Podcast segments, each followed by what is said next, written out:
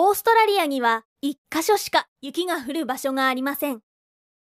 オーストラリアのほとんどは砂漠です。雪が降るのはビクトリア州の近くの山岳地帯です。東京ではあまり雪は降りませんが、2月の初め、私はラッキーでした。雪が降ったんです。雪はとても楽しいです。特に西オーストラリアのパースで育った人間には。そこでは雪が降ることは決してありません。この冬にもっとたくさんの雪を見れるのが楽しみです。Australia only has one place where it snows. Most of Australia is desert.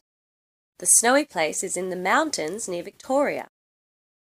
It doesn't snow often in Tokyo, but at the beginning of February I was lucky. It snowed.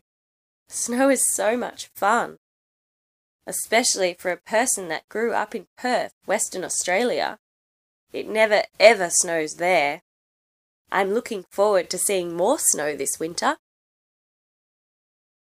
Australia only has one place where it snows.